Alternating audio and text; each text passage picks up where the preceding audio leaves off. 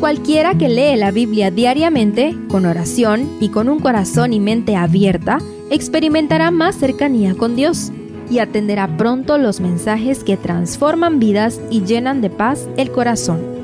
Únete en la lectura de la Biblia en Reavivados por su palabra.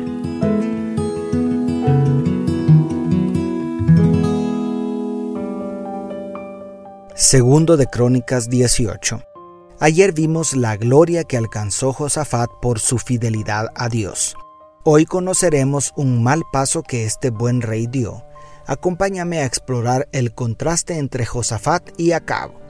El verso 1 insiste en que Josafat tenía riquezas y gloria en abundancia, pero introduce una decisión sumamente equivocada. Emparentó con Acab Sí, el impío Acab, cuya esposa Jezabel impuso el culto a Baal en el reino del norte.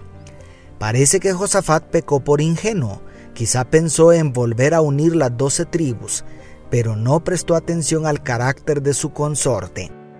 En el Nuevo Testamento encontramos el valioso consejo, no os unáis en yugo desigual con los incrédulos, según 2 de Corintios 6:14. A la hora de hacer cualquier tipo de alianza no debemos mirar solamente las ventajas políticas o económicas. Tenemos el sagrado deber de poner atención al carácter de nuestros compañeros. Debemos preguntarnos, ¿esta unión me acercará más al Señor?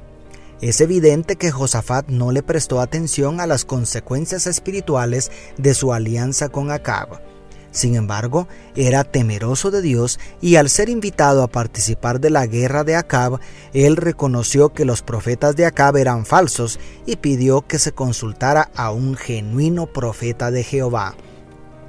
No obstante, a pesar de las advertencias del profeta Micaías, Josafat decide marchar hacia la derrota con Acab, decisión que por poco le cuesta la vida. Una decisión, solo una decisión, pero así como las ondas que provoca una piedra al caer sobre el agua, sus alcances van más allá de lo que podemos imaginar. Cada uno de nosotros debe saber elegir las batallas que debe pelear y, sobre todo, elegir cuidadosamente a nuestros compañeros. A veces la vida queda en manos de la o las personas que elegimos como compañía, y muchas veces la vida eterna también se pone en juego. En total contraste, el perverso rey Acab deliberadamente actúa en completa oposición a Jehová, Dios de Israel. Para empezar, expresó su total desprecio por el profeta de Jehová. Yo lo aborrezco porque nunca me profetiza cosa buena, sino siempre mal, dice en el verso 7.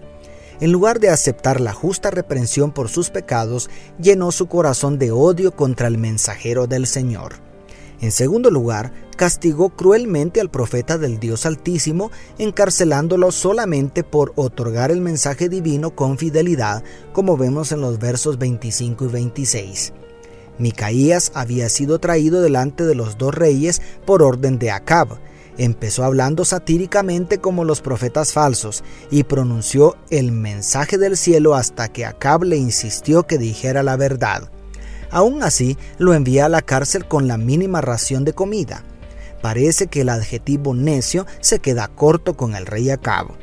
Por si eso fuera poco, Acab intenta burlar la profecía divina disfrazándose para ir a la batalla.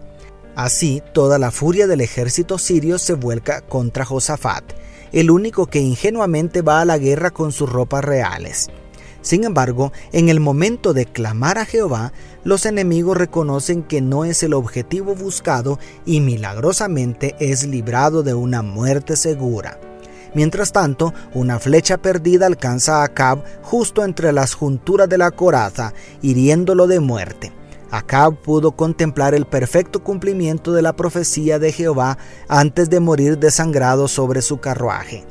La astucia humana no puede alterar los designios divinos. Las buenas intenciones no son suficientes. Tanto el impío Acab como el ingenuo Josafat se equivocaron.